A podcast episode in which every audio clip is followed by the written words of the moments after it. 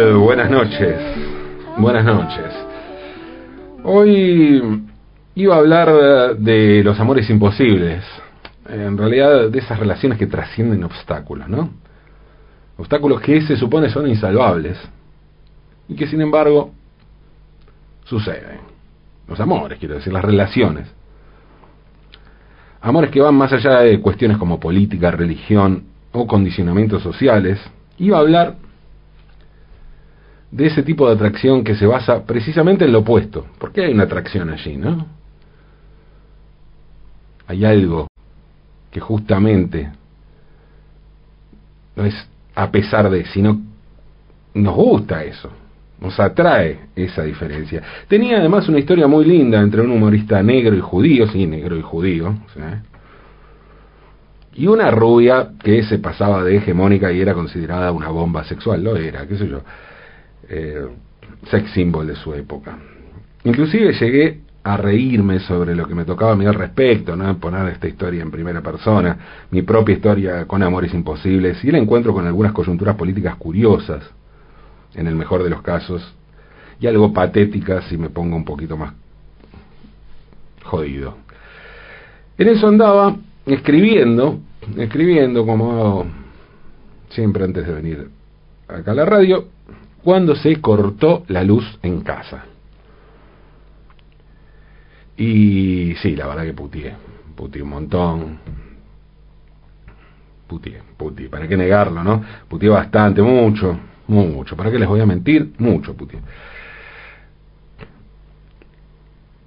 Y bueno, después hice lo que se hace en estos casos, ¿no? Ver si había luz en la calle y en el resto de los departamentos del PH en el que vivo, acá a cuatro cuadras sobre la calle México en el barrio de Montserrat. Había luz en la calle y había luz en los otros departamentos del PH. O sea, era mi casa, ¿no? Era mi departamento. Pero había algo raro, la luz del pasillo estaba cortada. No prendía, como tampoco prendía el interruptor del pasillo, que es de esos que son una lucecita, ¿no? Lucecita naranja, pero no la del botón, no, una lucecita más chiquita que se activan al más mínimo contacto. No hace falta apretar, esos viejos con botones, no, no. Aquí no hace, no hace falta apretar ningún botón. Acá no había luz y tampoco había lucecita. Supongo que ese tipo de interruptor que dura un tiempo con un timer debe tener un nombre específico, un nombre que desconozco pues pertenezco a la inmensa mayoría de la población que se refiere a este tipo de elementos como coso o cosito.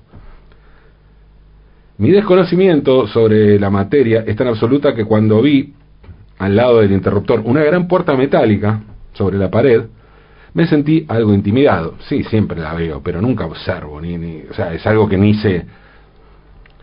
Hago de cuenta como que no está trato de ni pensar en ese peligro. Porque sí, es un peligro. Eh, un peligro me intimida. Me sentí intimidado, inclusive cuando me vi en la disyuntiva de tener que abrir eso, ¿no? Lo que más me intimidó en realidad fue el cartel pegado esa puerta metálica, un cartel que decía y dice, peligro, no tocar alta tensión si había una persona que se podía sentir aludida con ese cartel, ese, ese era yo. Ese soy yo. No tocar, decía clarito el cartel. ¿Por qué iba a tocar entonces? Sí, ya sé, porque no tengo luz. Esa puede ser, ¿no? Porque no tengo luz. Puede ser una respuesta convincente. Si a eso le sumo que tenía que terminar de escribir el texto que leía al comienzo de cada programa, la cosa empezaba a ser más lógica, ¿no? Eh, en eso de cuestionarme el no tocar. Además, para qué le voy a mentir, ¿no? en realidad no es que tenía que terminar de escribir, la verdad recién había empezado a escribir, había buscado bastante información, había leído sobre el asunto, pero escribir lo que se dice escribir recién comenzaba con eso. Ustedes disculpen, tampoco me quiero poner pesado contándoles el detrás de escena de lo que les cuento cada noche aquí en el comienzo del programa, pero así estaban las cosas cuando se cortó la luz en casa. Y así de intrépido estaba yo ante la urgencia de tener que encarar el texto. Así que sepan valorar el arrojo, ¿no? La valentía, el coraje de este analfabeto eléctrico.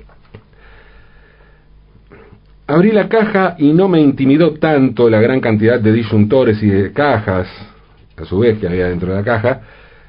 Lo que me dio un poco más de cosas fue ver que em, algunos cables tenían algunas puntas donde se podían ver los filamentos de cobre. Eso me da cagazo. Para que se den una idea, eso es para mí lo mismo que supongo deben sentir los agentes secretos de las películas cuando deben desactivar una bomba que desconocen cómo funciona, mientras vemos que el segundero corre y pronto va a volar todo por los aires. Por supuesto, eso nunca sucede. De eso se trata la película, porque si no, no habría película si James Bond vuela por los aires. Junté valor, James Bond o, o, Maxwell Smart, no, por supuesto. Junté valor, abrí la caja que corresponde a mi departamento y subí todos los disyuntores que estaban bajos cuando lo hice me sentí un poco realizado y otro poco me sentí James Bond. Pero todo bien, todo bien. Tráigame Martini si quieren, pero la luz no volvió. En ese momento volví a evaluar la posibilidad de llamar a un electricista y fue la segunda vez en un cuarto de, oro, de hora que pensé en eso porque fue lo primero que pensé cuando se cortó la luz 15 minutos antes. Y lo descarté enseguida porque supuse que contratar a un electricista a las once y media de la noche no iba a ser un servicio económico. Cuando volví a pensar en lo de llamar a un electricista, pensé también en lo que me cobraría y volví a descartarlo, una vez más, mismos motivos. Estaba completamente desconsolado cuando sucedió el milagro. De repente apareció, un vecino, un tocayo, Pablo, Pablo es quien hace el mantenimiento de mi compu. Bueno, lo llevé un par de veces, un vecino aparte, buena onda, labura de eso. Y les conté que entendería también de, si sabía cómo limpiar una computadora, ¿sabe? cuestiones de cómo funciona la computadora, supuse que entendería también de electricidad. Pablo vino porque si bien él tenía luz, el corte lo había dejado sin internet, cosas de las fases en la conexión eléctrica del pH, ¿no?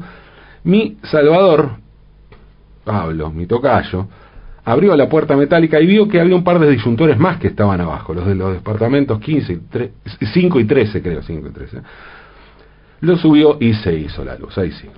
Pude volver a, a tener luz. No puedo decir si Pablo es o no un experto de las instalaciones eléctricas, pienso eso sí que esas cuestiones de ser un experto no son bastante relativas, de modo que les puedo decir lo que me pasa a mí. Y para mí Pablo es una eminencia en la materia, una especie de Einstein de la electricidad. Entré, prendí el disyuntor donde estaba enchufada la campo y volvió a saltar la térmica. Probé un par de veces más y volvió a pasar lo mismo. El problema estaba en ese cable, justamente. En el de la compu. No podía volver a usar la compu de escritorio porque no tenía otro cable ¿Por qué estaba en corto el cable? Lo miré y enseguida me di cuenta, lo había mordido torrente. Sí, mi gato le había encajado un par de mordiscones a ese cable y por eso me había quedado sin luz. Sí, por supuesto que lo putié también, ¿no? Lo recontraputié, gato de mierda, esas cosas. Recordé también por qué es que nunca había querido antes tener mascotas. Bah, mascotas, ¿no? No sé si está bien llamarlas así. El otro día me contaron que hay que llamarlos animales de compañía. No sé, no estoy muy al tanto de cómo debemos referirnos ahora a los animales que tenemos en casa, tampoco sé si es ofensivo llamarlos mascotas, ni tampoco sé ofensivo para quién. Aunque, después de los mordiscones que le dio al cable a Torrente, bien podría decirle mascota del orto, ¿no? Si es que eso va a tomarlo como un insulto, porque mi necesidad era insultarlo. Tampoco me queda muy claro cómo se le pone límites a un gato. Y no estoy diciendo con esto que sepa cómo es que se le pone un límite a un niño, por ejemplo, ¿no? Ni a nadie en general.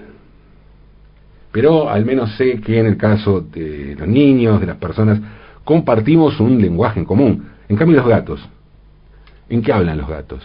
Sí, ya sé que hay cosas que uno entiende, ¿no? Cuando quiere comer, cuando quiere... Sí, ya sé. Pero ¿cómo se le dice? Che, no muerdas el cable. Y tampoco es que la mordida de los cables me llama la atención. Los vi morder cables. Y cuando digo los vi, me refiero a mis dos gatos.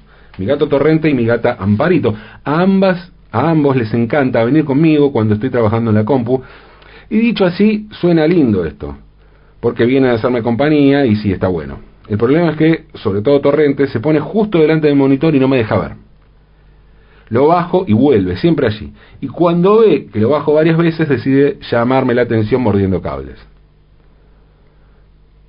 ¿Eh? Pero todo, debe estar diciendo. ¿No me dejas? Yo quiero ponerme adelante. ¿No? Bueno, estoy acá. Te voy a joder. Debo reconocer que no es que tengo el problema de que muerden todos los cables. No andan mordiendo cables cuando yo no estoy, por ejemplo. No son de ser bardo porque sí. Hacen bardo cuando quieren llamarme la atención, por ahora al menos, ¿no? Por ahora no pasó, toco madera.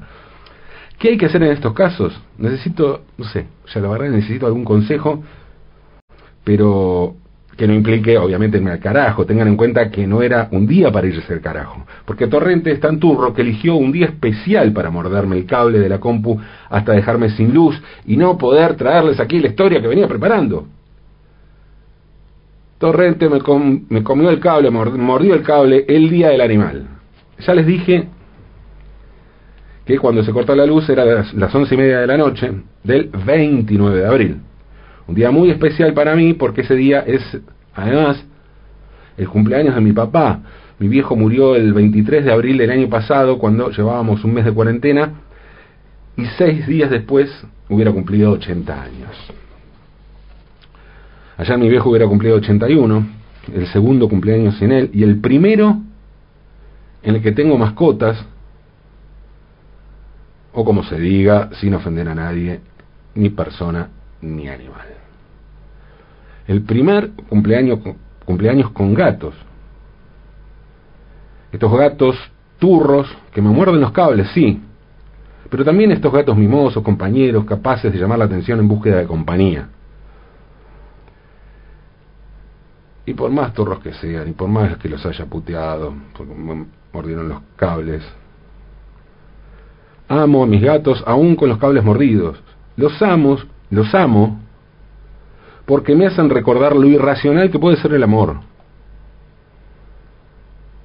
Los amo porque los amo, ¿no? Pero me gusta eso. Que se puede amar a alguien que te muerde los cables. Y también me recuerdan lo ilimitado que puede ser el amor. Amo a mis gatos porque son impredecibles y hasta pueden hacerme acordar a mi viejo.